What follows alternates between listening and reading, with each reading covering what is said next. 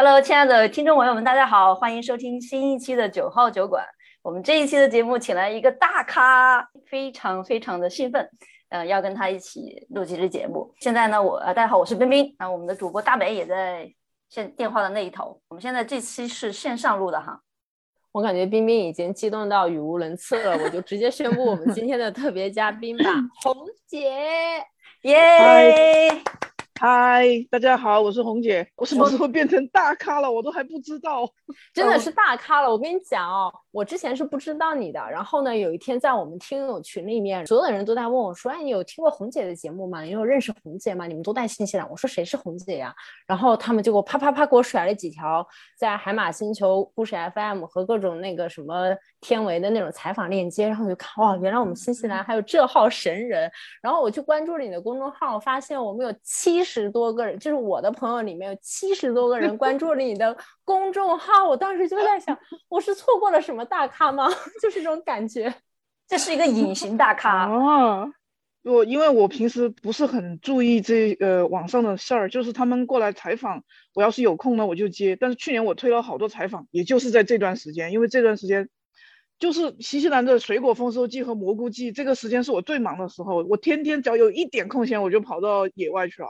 但是你如果你你对国内生活特别工作特别忙碌的人，他们有时候他不是太太能理解，他觉得你明明有空去玩，你为什么不接受我的采访？我当时就很生气，哇！我说你们这个你怎么能这样衡量这个事情呢？你的采访可以等，但是这个季节是不等人的。有时候你就很难的去解释，因为因为我有时候我去到那个呃树林里，很多很多的水果，我很开心，我就会发照片分享，然后他们就会有一点抱怨，就说。他竟然去采水果出去，对，然后你不接受我的采访，然后你他采访给你钱吗？就没有给钱啊，那还不是吗。我就会觉得采访的事可以往后拖，可是季节是不等人的。对啊，你知道我浪费一天时间，那个水果得掉在地上，浪费多少吗？所以我觉得什么季节得干什么样的事儿，对现在的我来说是很重要的。就这个季节该干的事儿一样都不能少，就全要干了。如果我今天因为采访。啊，这个呃，这个季节该干的这件事情没干，就就没干这件事儿，我会觉得这一整年就白过了。那那你的这个现在丰收季采的水果跟蘑菇，就是其实要是这一年都会吃，对不对？会做什么处理吗？呃，我我会酿酒，我现在酿很多的酒，然后我我现在公司的柜子里全是我酿的酒，但是因为毛利人也爱喝酒嘛，哎，他们偷了我好多的酒，趁我不在的时候偷偷摸摸喝了我好多酒。然后我现在酿酒的设备好多都是我老板给我买的，这是老板为了留住员工的不择手段的方法之一，对吗？为了喝酒？不是，是他去年喝到我酿的酒，他觉得很好喝，然后他就说问我能不能教他，我是说教可以啊，但是你得有工具啊，我就立了一个单子给他，你要有什么有什么，然后他就跑去跑去买了一大堆东西，然后把我拖到他家去，然后一点点的教他整个酿酒的过程，教完之后他就开始自己酿酒，然后后面他就酿完了之后，他就觉得哎呀这个工序太复杂了，然后他就把那些东西都给我了，说。反正你都要酿，不然我工具给你，你酿了我们大家一起喝。哎，红姐，那你的酒从哪来的？酿酒就不用啊，你就是我收水果呀，是用水果来酿酒啊。哎呀，你知道我现在脑脑海里面的酿酒是什么吗？就是买好了，像我老家的时候，我姑姑要酿杨梅酒，她就是买了二锅头或者买了粮食酒，然后用杨梅酒泡着。哦，不是不是，我做两种，一种是果脯酒，一种蒸馏酒。我有蒸馏器的，我可以自己蒸馏出白酒。就是野外不要钱的水果嘛，你水果你把它背回家，然后有呃李子或者是葡萄这一类的话，就酿成果脯酒。我去年试了一下桃子的蒸馏酒，很好喝。然后我我主要是酿苹果白兰地，那因为那个度数比较高。这种从喝味增汤、从种黄豆开始开始的人，跟冰冰跟你这样买酒回来泡水果的人是不一样的。不不不不不买酒，我有酒曲，就是那个酒酒曲卖高酒精度的酒曲。然后我当时是找人从国内给我带了一公斤，那那一大包可以用很久了。然后我就用酒曲直接发酵水果，然后等它有有出酒之后，就拿到蒸馏器里蒸馏。两次蒸馏，它就能达到很高的纯度。但是这些毛利人太能喝了，你只要拿出来，他一定要把它喝干了，他才会罢手。可是你现在住在公司的话，真的很难吧？这些酒应该很快就被他们拐喝完了，没有办法藏吧？对呀，所以酿完了之后就自己先喝饱了再说嘛。我觉得我们的听众听到现在还不知道我们在聊什么。对我们今天没有任何的提纲，就是纯的红姐闲聊场，给大家在这个这个红姐出名以后两年没有接受采访了，跟大家叙叙旧，然后来聊一聊她最近都在干嘛就好了。但是万一有有国内的小伙伴还不知道，或者还没有看过红姐的故事，我觉得是不是先先简单的介绍一下？不用介绍了吧？我觉得直接贴一条故事 FM 的链接，如果不了解的就自己去补课就好了。啊，可以可以可以。采访之后这一一年半两年的时间，基本上都有疫情嘛。那你生活跟之前有什么变化吗？最近都在做什么？有没有开发 什么硬核的新玩法？很多老好玩啊！就是其实说实话，我一开始的采访不是故事 FM 的那个采访，之前在国内还有几期，只是那个时候呢，我没有挂上我的呃公众号连接，所以好多人听看完那期就找不到人了，嗯，也不知道我在哪。我像我这种人，你平时真的也很难找到我，因为像我这个手机出了门就没有流量的，我我已经一年不充电话费了。然后我妹还经常笑我说这个说我是个网红，我说你见过一年不充电话费出门就没有网的网红吗？你是在公司蹭公司的流量是吧？我对自己还是有一点要求的，就是如果我出去玩儿，我就不希望嗯再一直拿着手机在在在一直摆弄了，我觉得那样玩儿不高兴，我也不开心。然后我就觉得早就出去，没有流量就没有呗，你就开开心心的玩儿就是了。你为什么到出去还要一直扒着手机？我我就觉得干脆就不充了嘛。电话打没有吗？电话打得通，但是因为我没有充钱，所以电话打不出去，只能接不能打。那还还是还是有点作用的，至少能找对找你在哪儿。一般情况没有人打电话给我，我看我去年主动接个电话，也就是呃买卖房子的中介给我打的电话。一般我老板知道我要是出了门去玩儿，我肯定不想接他电话的。他最多打电话问我你在哪，能不能带我一起出去玩儿。哎，我很想知道你说的去玩儿是是怎么玩儿，在你的定义里面什么是玩儿？因为我感觉你每天都在玩儿啊。呃，我觉得我都是在干正事儿。我觉得我干的事儿都是正事儿啊，但是在别人眼中是玩儿啊，就好像别人啊要采访我，我跟他说地里的辣椒必须得今天下地了，但他会觉得你有你有空玩儿，你居然不接受我的采访。但对我来说，那个事情很重要，你知道他该下地的时候就必须下地，不然明天他就死了。嗯，那我觉得那个事情是很重要的事儿，但他们就会觉得，嗯，他的采访才是正经工作，我就会觉得，我靠，你怎么能这样？现在是新西兰的三月份哈，也算是夏天的尾尾巴上。那最近你嗯在忙什么？玩什么？对，快把这我最近一年多开发的硬核的新玩法来分享一下。不，首先我觉得是，呃，因为采访嘛，认识了很多有意思的人，然后他们会带你去见识很多以前你没有见识过的东西和玩法，然后就会觉得，我靠，有这么多好玩的东西。比如 因为这个过程认识了很多，要不就是呃认识那些开飞机的，啊，就是飞机教练，然后他他呃可以教你怎么开飞机，嗯然后呢，他会告诉你，就像我这种开车都撞树的人，他会鼓励你，跟你说没事儿，上了天你没有树给你撞，就会让我觉得，哎，原来这个世界还有那么多好玩的事儿。然后呢，就还有一些土豪朋友自己的呃家里就很大，然后经常啊、请我去玩儿。他说他是普通人，我也不知道到底是不是，反正去到他家了之后就发现，我靠，你家小溪里居然还有保护动物，而且是天然的，不是抓来养的，是天然在那里嬉戏的。然后家里还有一百五十年的古树，超级大，然后就觉得哇，这么好玩儿，呃，就认识一些新朋友嘛，然后价值观又很相似，就是呃价值观又很合得来，然后大家互相之间就是一认识就变成很好的朋友了。包括俏也是啊，他跑来基督村找我玩儿，因为他我才开始了解他们这个 life coaching 的圈子，原来这个圈子还有这么一个圈子是以前从来不知道的。嗯，然后还认识了包括天使投资人，因为以前不了解嘛，因为以前你你你根本没有办法接触到这些人，其实你不是太呃明白，就是这个世界上各行各业的人是呃怎么去在自己的那个呃职业圈里玩的，然后你也你听过这个天使投资，但你实际上不知道他们的生活实际上是怎么样的。但是当你跟他们接触之后，知道他们玩的那些事，你会觉得我靠，原来这么好玩。我可能是因为就是有几期采访有一点知名度之后，就是朋友带朋友就认识一些人，就是以我的级别是肯定没有办法进入，就是像天使投资人俱乐部的那个差太远。然后他们主要是去投资那些初创企业，然后那些初创企业有很多，新西兰的初创企业有很多很多。呃，奇奇怪怪的各种各样的点子，呃，需要去实现。然后，因为这样的话，我会了解到一些新西兰奇奇怪怪的一些呃有点子的年轻人，然后他们想要做很多很多的那些改变世界的事，然后接触到这些人就觉得太有意思了。就他们非常的中二，但他们的他们说到的那些要就是很中二的那些梦想，他们都是很认真的去实现。所以萦绕在天使投资人身边的就是中二的思想。天使投资人是很现实的，因为他们是要赚钱，但他们去啊投资的那些创始人可能都是很年轻，只有二十岁出头的那些科学家，他们就会去想要去做很多呃奇奇怪怪的事，比如说用羊毛制造一种呃可以取代塑料的材质这种环保材料，然后去取代这个世界上所有用塑料造的东西。他们先是用羊毛造了那种可以取代塑料的材质，然后用那个材质造了一艘船。他们两个年轻人坐那艘船出到外海去玩了一圈回来，然后就想证明那个船的坚韧程度嘛是完全可以呃没有问题的，承担风浪的。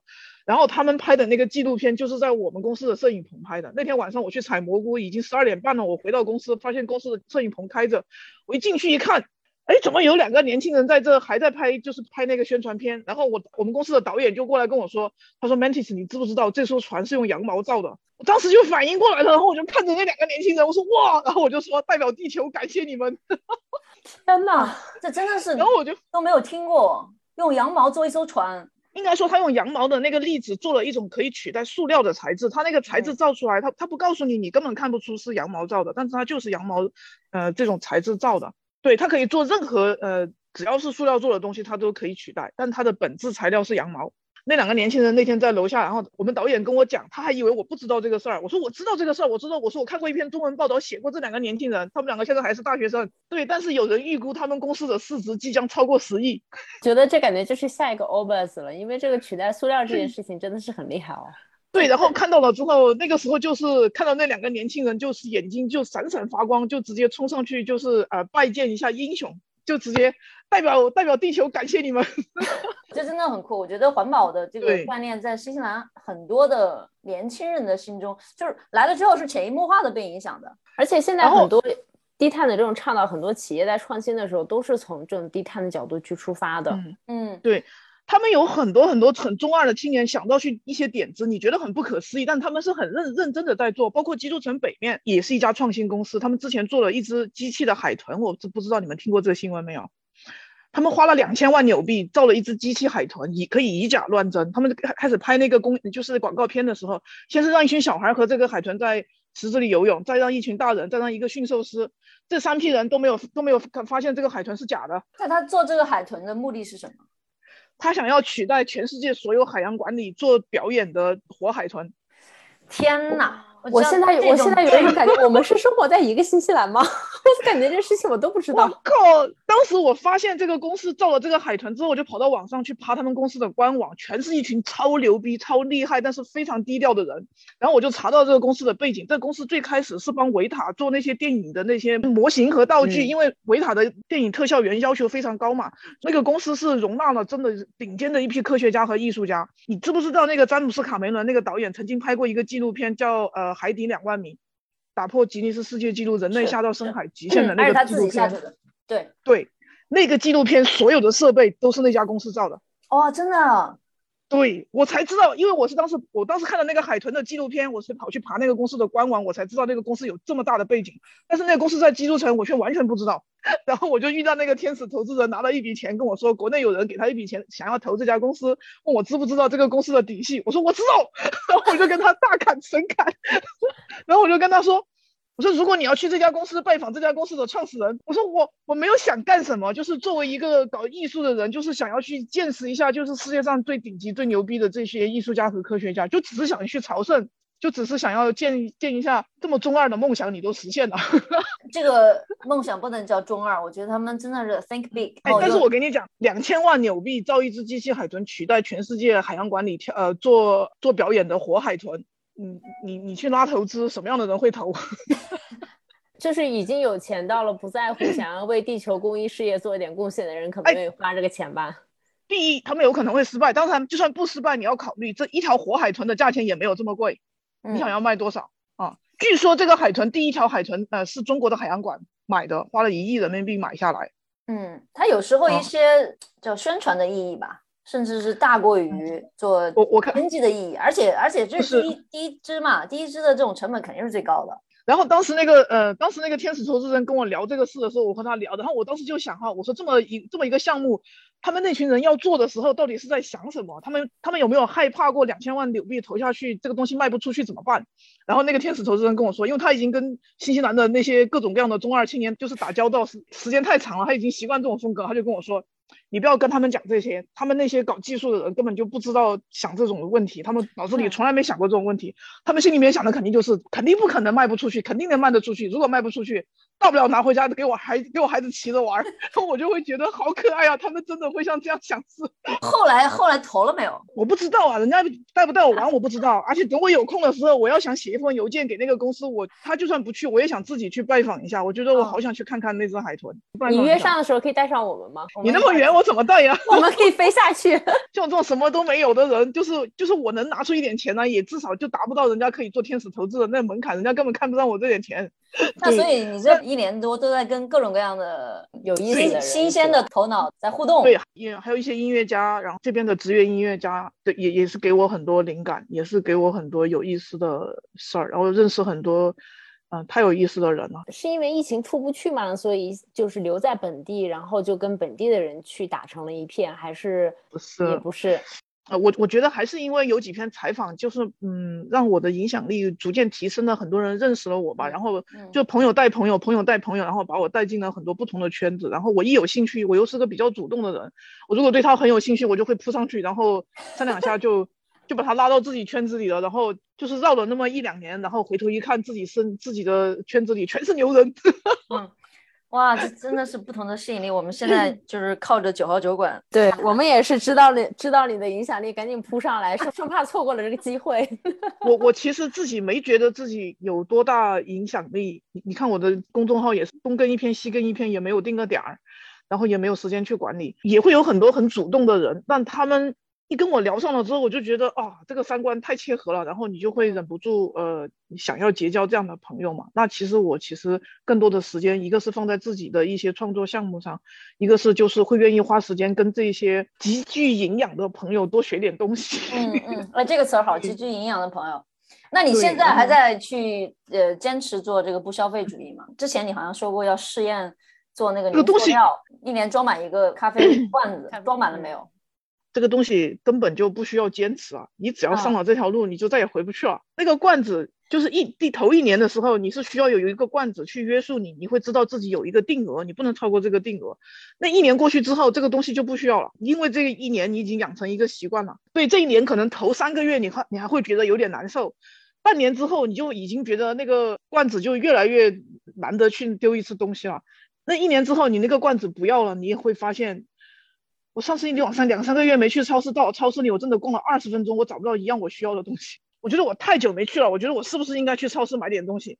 然后我就说，嗯，对，我要去。然后我就跑到超市里去逛了十五分钟，我硬是没有找到一样自己需要的东西。但是我已经有两个月没去了。日用品都都没有吗？因为日用品你买一次可以用很久啊。我上一次买洗衣粉还是三年前来基督城的时候。你买个洗衣粉能用三年？对，然后第二个洗衣粉就是他们那个圣诞节的时候送的，送了之后没有人要，然后我们老板就扔给我了。多久洗一次衣服？为什么一罐洗衣粉能用三年？那个洗衣粉很大袋啊，我觉得真的用不了多少东西啊，我就一直用。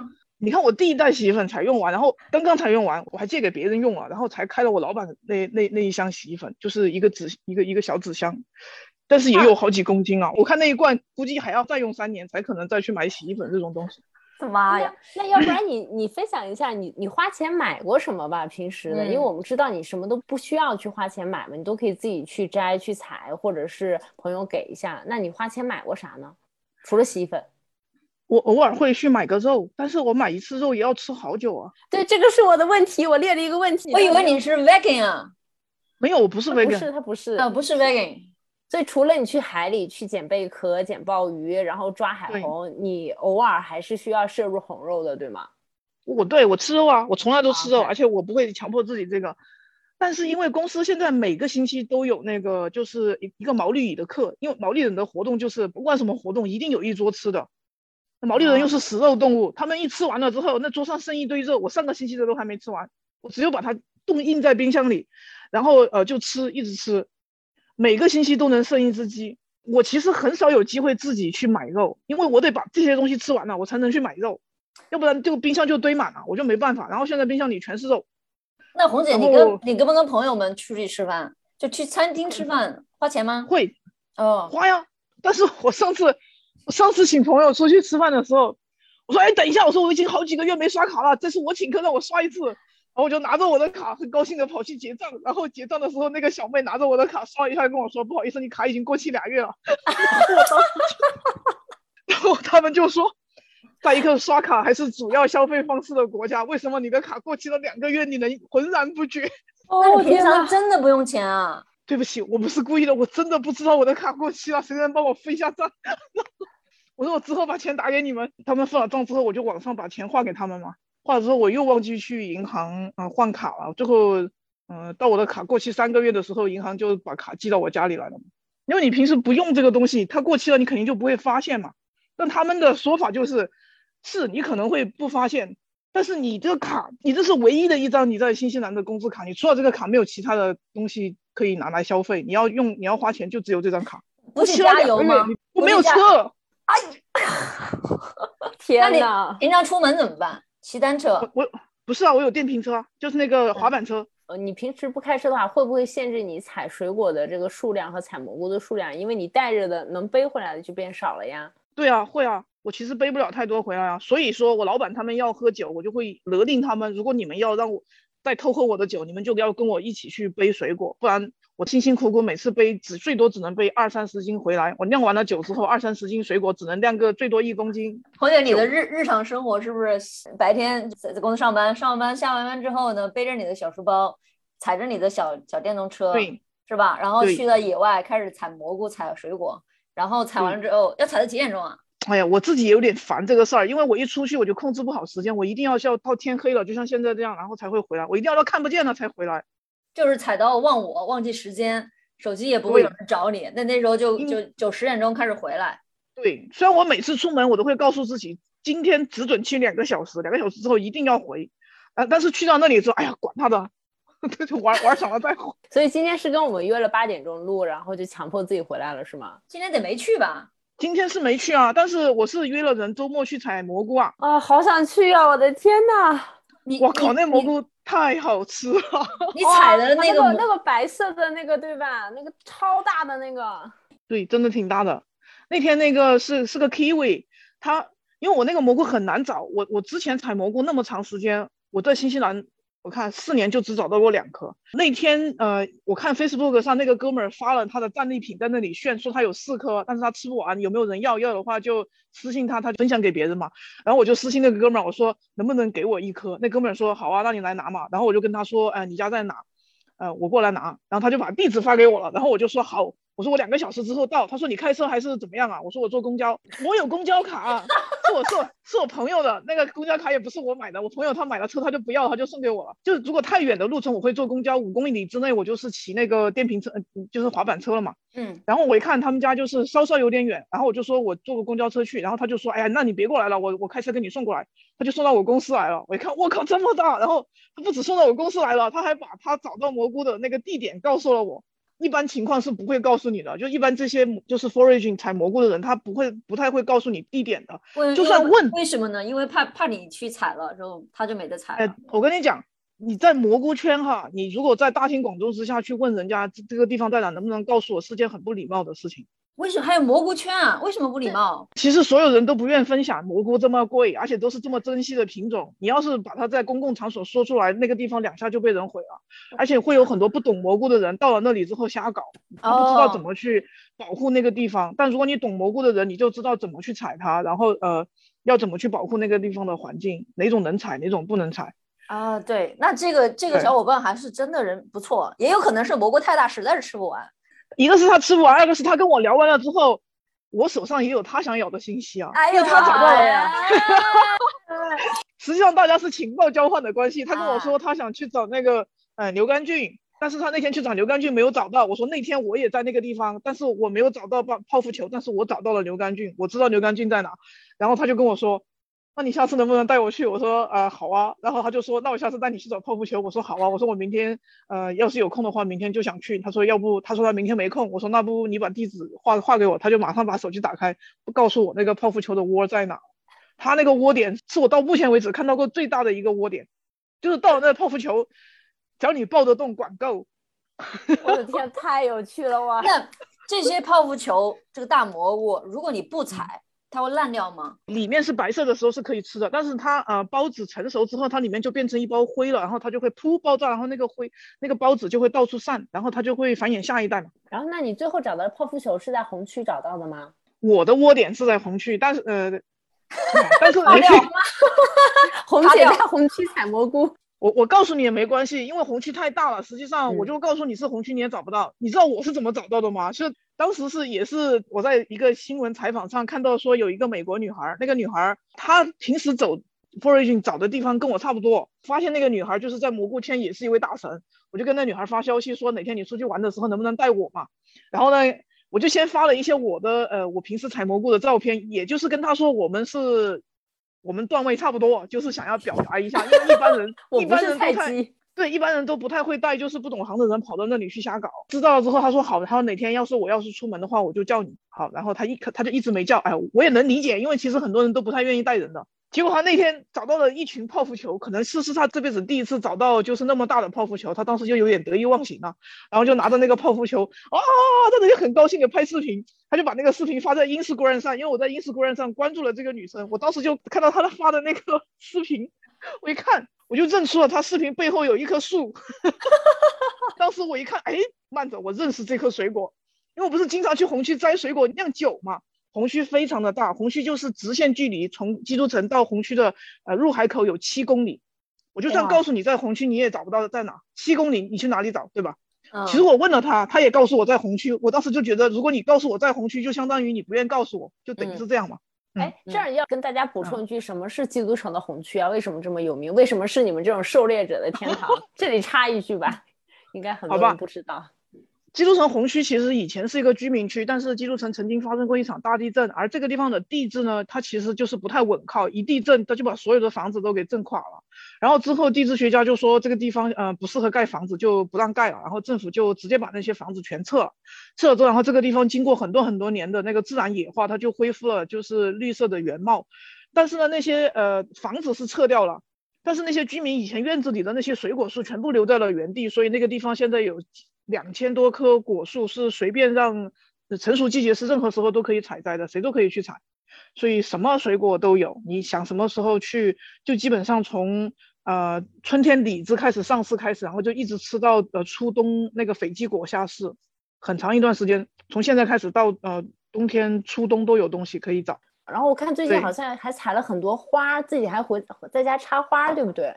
对对，花了一其花红区很多，因为花你不能在公园里采啊，你公园里采花不行的呀。但是红区随便，因为红区都是这以前是废墟，现在是以前的那些居民是他们以前的房子移走了，园子里的那些花草树木和果树就自然生长，也没有人管，反正你就去看到什么你都可以拿，然后就就变成了我们这种野猎爱好者。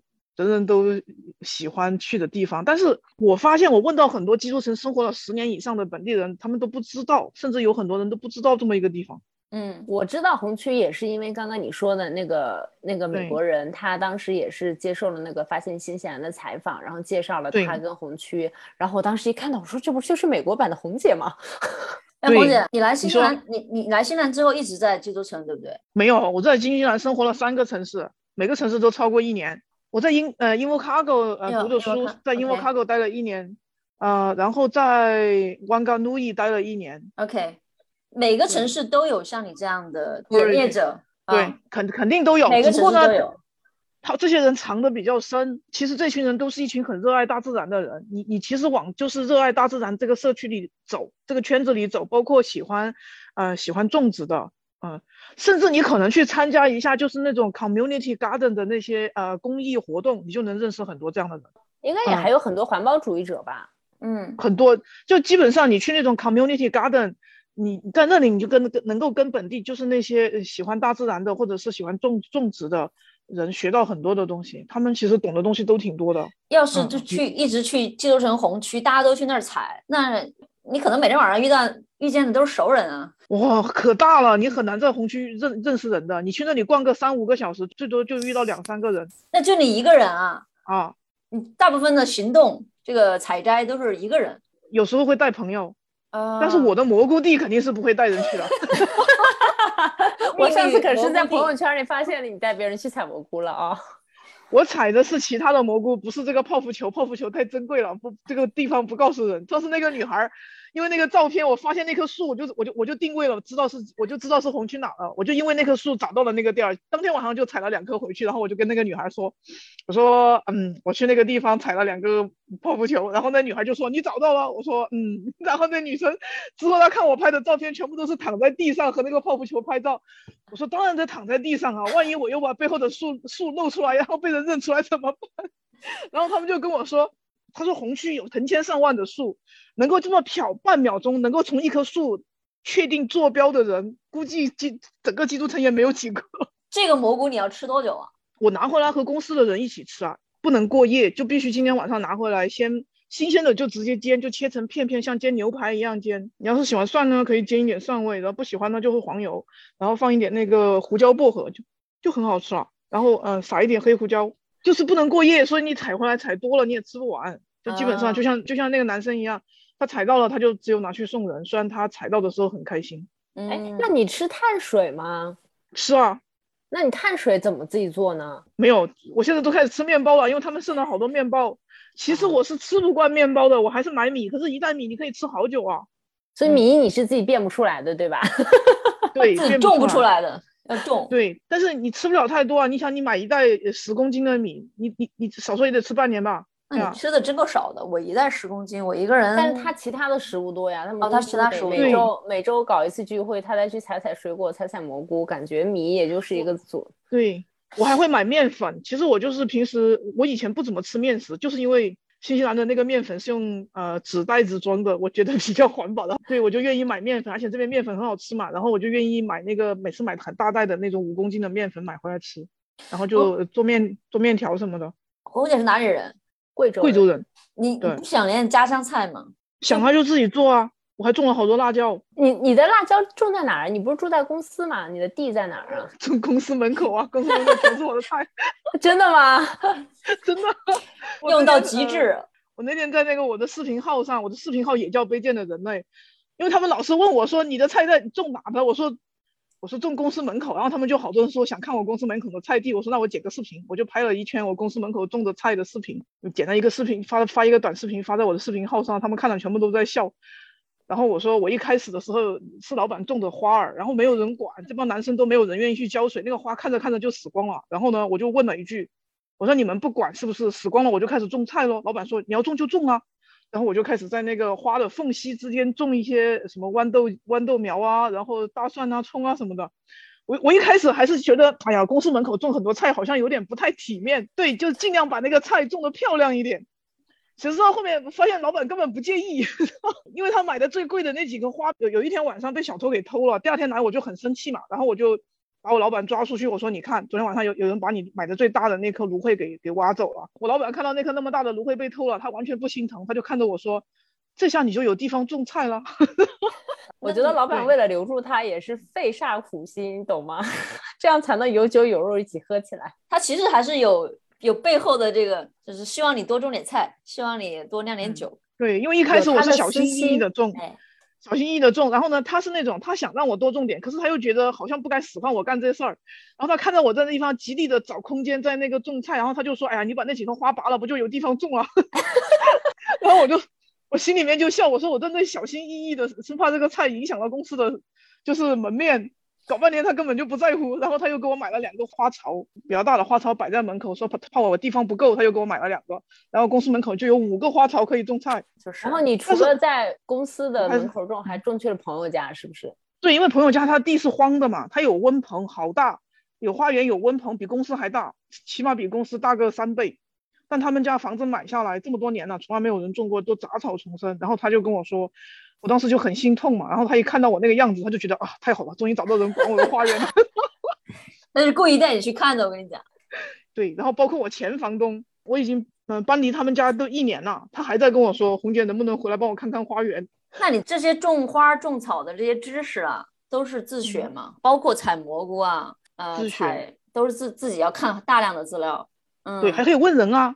如果本地的那些食物你不知道什么时候种，什么时候该种什么，你就去 community garden 干一个下午的活，保证什么都知道了。因为那边高手很多的，他们都可以教你。你觉得这里面就是这些种花种草，或者是捡蘑菇、捡野菜这些哪个最难啊？蘑菇要看运气，还还是需要你有一些知识，你要学一些最基本的知识。我蘑菇是还是要一个是有有知识，一个是要有一点运气的。但是种菜的话没有运气啊，就纯知识，嗯就是要有土地。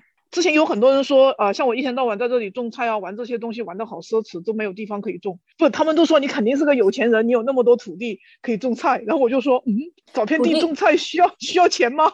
我就觉得这玩意不需要钱吗？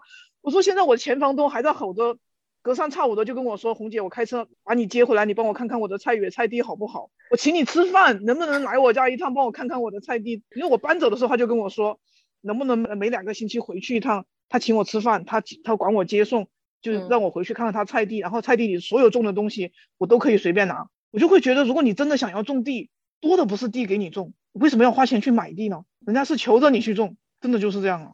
我之前看到一个报道，就是有一个妈妈，也是一个环保呃主义者，喜欢大自然，嗯然后呢做了一个自给自足的这个社区。你是不是有知道这嗯件事情？自给自足社区后来有越来越多的人加入，后来嗯它嗯整个社区里面呃食物好也好，嗯菜也好，还有水果也好，都是供给了一整个学校，全是志愿者哦，这样一个生态就完全可持续循环起来了。对对，我知道那个事儿，我还想去那个社区看看呢。嗯我其实觉得能够把这件事情嗯、呃做好的人挺厉害的。他们有十几年的一个实践，从一个人慢慢到一个车库的人，然后慢慢到周边的社区居民都加入了那个社群，而且呢，嗯。把自己家的土地也是、呃 算是贡献出来吧，让大家种这种植物啊、蔬菜啊，然后给嗯。到社区的这种学校里面的小朋友去吃。然后这样非常有教嗯。育意义，小朋友也会在不同的植物的种植季节去参与到这个嗯。农活当中，所以还是嗯。真的是一个把它变成了一个生态的这么一个事情。就这就这两年，我还我还慢慢的发现，新西兰真的是有很多大地主，到最后都会很愿意把自己的土地贡献出来，让大家一起用。真的其实挺多的，包括很多自己有很大一片山，或者是呃很大一片地都捐出来做国家公园了之类的新闻，经常都会有。这边人倒的是不是太把这个地这个东西当成一个多宝贵的东西，他们还是挺愿意共享出来的。他还是挺愿意看到这块地，然后有能够产出真正的输出真正的价值，然后他会觉得荒在那儿，还不如贡献出来，让大家一起能能让人学到点东西，然后或者是他能够种出点东西来供给一个学校或者社区。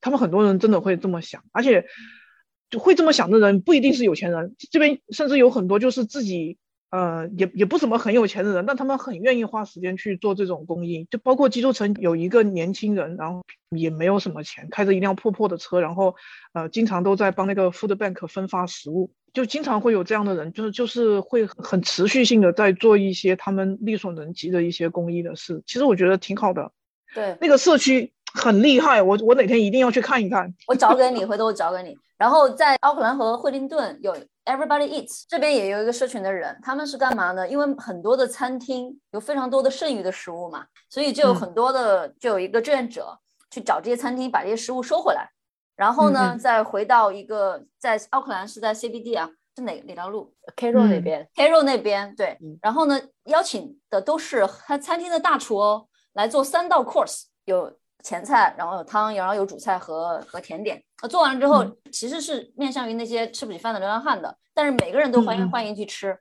啊，做出来的真的是还是挺好吃的。吃完了之后呢，你愿意付钱你就付钱，你愿意想付多少钱你自己自己付的，而且他那个付款机上面他没有任何人看着的，你不付也 OK 的，就还是挺嗯好的。现在那个社区的规模也非常大，在奥克兰有两嗯个地方，在呃惠灵顿也有。嗯，如果嗯我们听友群的有朋友想要去尝试一下的话，也可以去试一试。我觉得可以去，就是看一看他们做这些事情的，就是这种方法，或者是就是呃实践的这种方案，可以跟他们学习一些经验。我是能够加入这些社群去做这些事，但是你让我组织一个，我组织不起来。对，它是这个非常需要非常多的时间和精力，还有志愿者啊、协调啊，对，很多。所以，所以我我其实很很崇拜这些做社做这种类似的社区能做得起来的人，所以我就觉得呃那个用土地种植的东西支支撑一个社区的那个社区，那么多年把它制造成那么一个可循环、长期持有的一个社区，其实是很厉害的一件事。我就是想去看看，嗯，他们是怎么个运作的，可以学一学，学到一些东西。我觉得这个挺好的，我的个性可能不太适合做社群，因为向来都单打独斗的。嗯，红姐，那个说完了吃，你现在住是什么情况？我呃，就住朋友家呀，朋友给我提供一个住处，然后呢，我就嗯、按天给他钱，他跟我说可以按天给，住就给，睡一晚上就给一天晚上的钱。平时的时候爱在就就爱在哪就在哪呀，但我大部分时候在公司。今天在公司睡，对，今天在公司，因为我和你们聊完了之后，我还想画画会画，有时候晚上想画画，你就不可能那么晚再，呃，再回家了嘛，我就懒得回啊，嗯我就倒在这睡了。哎，那你现在还是只有十五公斤的行李吗？嗯，没有，我来新西兰的时候会有一个箱子吧，反正还是搬家一个人能搞定，就就搬家一个人一趟能搞定。嗯，你现在如嗯果有朋友家睡和公司睡，你要有两套东西，对不对？不用啊，为什么要有这么多？朋友就就两个字，牙刷一边放一个不就行了？啊，天，冰冰不用拿你精致的生活方式来跟红姐比，她不需要。红姐，我跟你讲，我们之前其实有很多期节目，我们都有分享自己的，就来新西兰这边的一种物欲降低的感受嘛。那你你嗯知道我来新西兰，我是大概是三年前来的，来了之后呢，因为我 partner 在这边，我来了之后，我把国内的东西运过来了，我没有地方住，我当时租房子，我运了二十箱东西，啊，你怎么哎运的？海 运了二十箱东西，然后今年搬家的时候，我一打开来看，哇，这都些什么呀？鞋，我现在我我之前可能有五六十双，就根本不用。那来了之后会发现，哇，真的不需要这么多。那我现在的鞋有一部分是，当然呃卖掉了，有一部分就是我把它穿烂一双，我就穿下一双，穿烂一双下一双。我到现在几年了，也基本上没穿完。对啊，其实真的，一一个人一辈子穿不了那么多鞋。嗯我我现在是没有购买东西的欲望的，因为我一旦想要买什么，我就会觉得好像我不需要哎，我觉得我不需要的东西很多，我我会拼命的想我需要什么，然后嗯想了很久，就很有挫败感。那那我就抛一个问题吧，那就是之前我记得你也说过，你兜里揣着钱花不出去嘛，你现在想不出来想要什么，那你现在你把这些钱都干嘛去了呢？就是你的金钱观是什么样子呢？你不需要花钱，但是你还在工作，你又攒下了很多钱，你的想办法把这些钱就是做一些投资啊，然后嗯让它钱生钱。那你要钱干嗯什么呢，红姐？我还是有一些东西要开销的啊，比如说我每年的保险要交啊，我会想要嗯吃好吃的时候，我就去店里吃吃哪个大厨的厨师啊。我还嗯没有去米其林三星，就是我要花钱的地方，比如说我想去开飞机啊，嗯，就是体验类的嘛，所以这种还是对，嗯就是凡是不占地儿的，我花钱大了去了，我跟你说，那你会要 会想要买个地儿吗？会想要买个房吗？买，呃，嗯，投资房可以买，但是自住的，我我最近朋友在帮我就是看房，然后我就就就是我这个买房的概念，他们都很看不懂，因为好像就是对买房这个事情来说，大家好像都觉得这是一个人生的一个里程碑，一个很值得激动的事。然后他们帮我买房的人都觉得这个事情好激动，但只有我就像没事的人一样，就觉得哎呀，快点快点搞定了。我说这房子买下来最好就丢给管理公司，永远不要让我看到他一眼，不要脏了我的手，不要让我花时间在这个打理房子这个事情上，从头到尾不要让我看到它。我只要知道它是呃没有贬值的，在升值，然后有钱进来就行了。其他时候不要让我花在这个房子上花任何的时间，我也不需要看到它，就这样。然 后他们都觉得你好奇怪。哎，但是就算不自住，你买了这个置了业之后，会觉得这是你很大的，算是很大的一笔投资吧？那你的钱放在哪？放哪个投资上不是放啊？确实是，那也是。对，啊，在银行躺着也是躺着，嗯，对啊房子上投资房买了也是买了，也不用操这样。有了房贷之后，会对你生活有什么变化吗？就买房就一定得买那种得产生正现金流正现金流的产生不了正现金流的一概不考虑。就像我这种人，要是有个什么意外倒下了，我可是没有就是后备补给的。要是断供的话，我是没办法的。我一开始的要求就是，你不要跟我讲那么多，反正这个钱拿去买个房，买下来之后它的出租收益，我不管那房子有多长长什么样，反正我又不住，反正房子要给我产生正收益，然后能够呃 cover 得住 holding cost 的就行了啊，然后其他我不管。啊，果然是果然是目标感还是挺强的。别嗯人买房都是啊，我要选一个漂亮，自己要住进去，要拥有新的生活，开启不一样的这个东西。红姐就是买房，不要让我我看它，不要让只我住看 数据，不要让我你你不要让我看房，我看不懂。这就是对的，看不懂吗？看数。据，你只要跟我说，我现在这笔钱花下去，然后每周或者是每个月能收回多少钱，我要付出多少成本，收益比是多少，你看我能不能接受就行了。其他的人我不管，你也不要让我去搞那些乱七八糟的事儿，最好交给管理公司，永远不要让我看到他一眼。没时间管房子，有时间都是去找蘑菇去了。找蘑菇很重要，好不好？现在可是丰收季呀！这个正常的基本消费啊，吃穿住行，住行行聊了，穿穿是基本上没有的。那那你现在这种穿着都是朋友的或者二手的衣服还是怎么的？都捡来的啊，二手店门口免费的呀，那你还要试啊？有什么好试的？就是短一截也没关系啊，有什么关系？红姐你都不用试的，不是，谁的衣服我都能穿，我相信我的身材。不是，其实朋友给我的衣服很多，他们都跟我挑，然后都挑很好的衣服给我。但是我最怕的是哪种哈？嗯就有些土豪，嗯，他的衣服其实很贵，但他不告诉我，然后他就拿给我，我就当是他不要的衣服，就拿去瞎搞。我把那衣服搞得烂烂的，像像像酸菜一样的，他跟我讲那个衣服好几千，他给你就是给你蹂躏的呀。嗯，但是我就会觉得你早说嘛，然后他就跟我说，我早说你还穿吗？你不是拿回去供起来？然后我就觉得无语。所以其 实穿的衣服、衣服、裤子、鞋子这些东西都都不花钱，没有什么好花钱。不，鞋子这种东西你不会天天买嘛？你你可能就一年买个三年买个一次，你就不会再买鞋了吧？我我那双拖鞋都已经呃三呃三年多，呃快第四年了，好那好的没换换它干嘛呢？我想问一个问题，就是即便没有这就没有这些物欲，但是比如说我也会想要睡一个很舒服的床，或者是我我怕背疼，我要我要有一个很舒服的座椅。那那你会有这样的需求吗？来公司啊，公司的座椅可舒服了，办公环境什么都有啊。那我床我现在住的，我现在住的那个朋友家的那个床特别的大，他给我一张超级大的床，然后我就周末去睡那个，平时睡公司的沙发比较多，公司的沙发也好睡，座椅就公司的呃设备座椅都都很好用。但我还是喜欢待在公司，因为我就是平时有很多自己的东西想要做嘛，我自己的项目今年开就就就是我自己想做的项目开太多了，一下一口气同时在做几个项目，动画的、漫画的，各种各样的东西，还想拍个小纪录片，然后各种东西就同时在做，就自己就非常的忙。下班结束了之后，我就开始做我的片子，画我的画，然后拍我的纪录片，然后回来还要搞剪辑，乱七八糟的事。我每天晚上都忙到晚上一点钟、两点钟才睡觉，我还回什么家呢？那我不就周末回去睡那个大床？我我基本上周末一回去我朋友家，我每天都要睡到下午一两点才起来。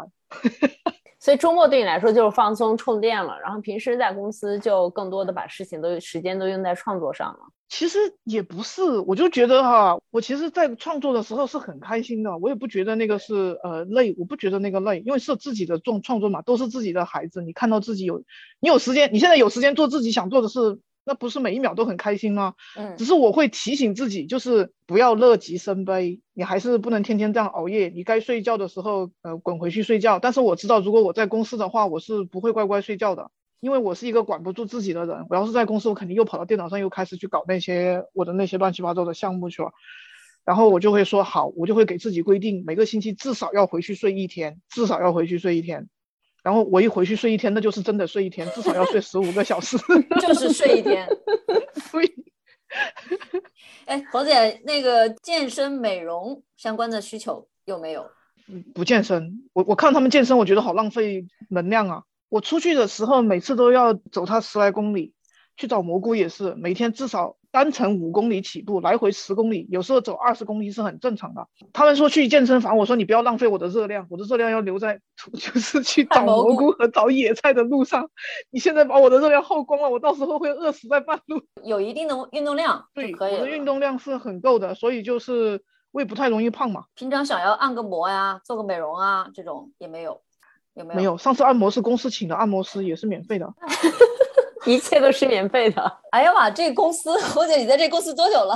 四年了，这是我待的最长的一家公司，但是真的都是挺开心的，就是待完就不想走了，嗯就觉得即使你已经就不缺钱，然后你也不需要就是上班了，但是你就是不想离开这，然后他给你提供的嗯所有的嗯座椅沙发也很舒服，你让我自己去买一堆，我不知道放在哪。然后就觉得，哎呀，就在公司直接蹭得了，反正公所有的设备都是最好的，软件你还不需要花钱买。对他只要有地方洗澡就能住。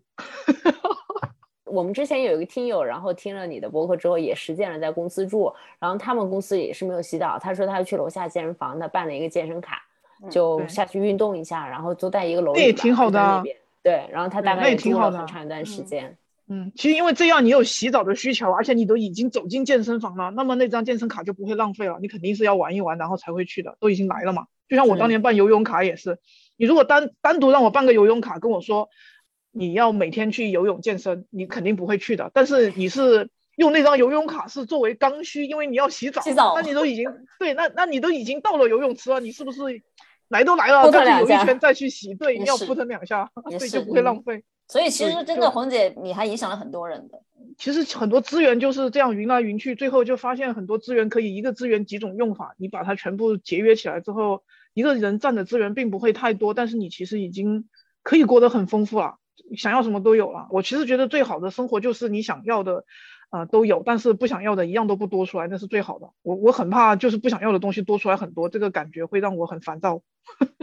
哎，那你定不定义你自己算是极简主义呢？我觉得一样一半儿吧，我没有把自己呃往什么主义上定位，我觉得我是一样一半儿吧，因为有一些极简主义，他们对极简主义的定义就是跟我又不是很很太一样，我就只能说我怎么过怎么舒服，你要怎么定义随便你。有可能他们在他们极简主义者身上，我能够呃也我我也能够吸取一些养分，但是不适合我的就不吸取了嘛。但是你肯定不是说我一定要成为一个极简主义者，我靠，我才不是那种人呢。我从来不坚持做什么，嗯嗯，从不坚持做什么，为什么要为什么要这样虐待自己呢？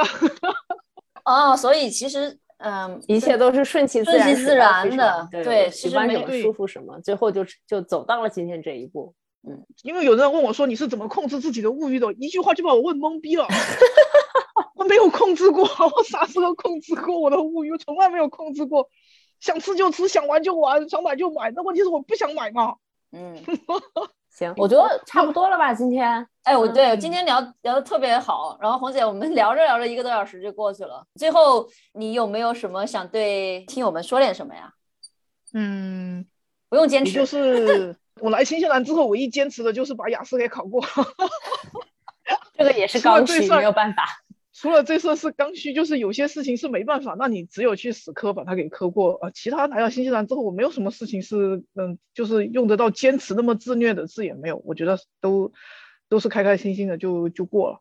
嗯。然后我要对呃我的观观众或者是读者说，嗯，我我把这段时间水果季忙完了，回去更文。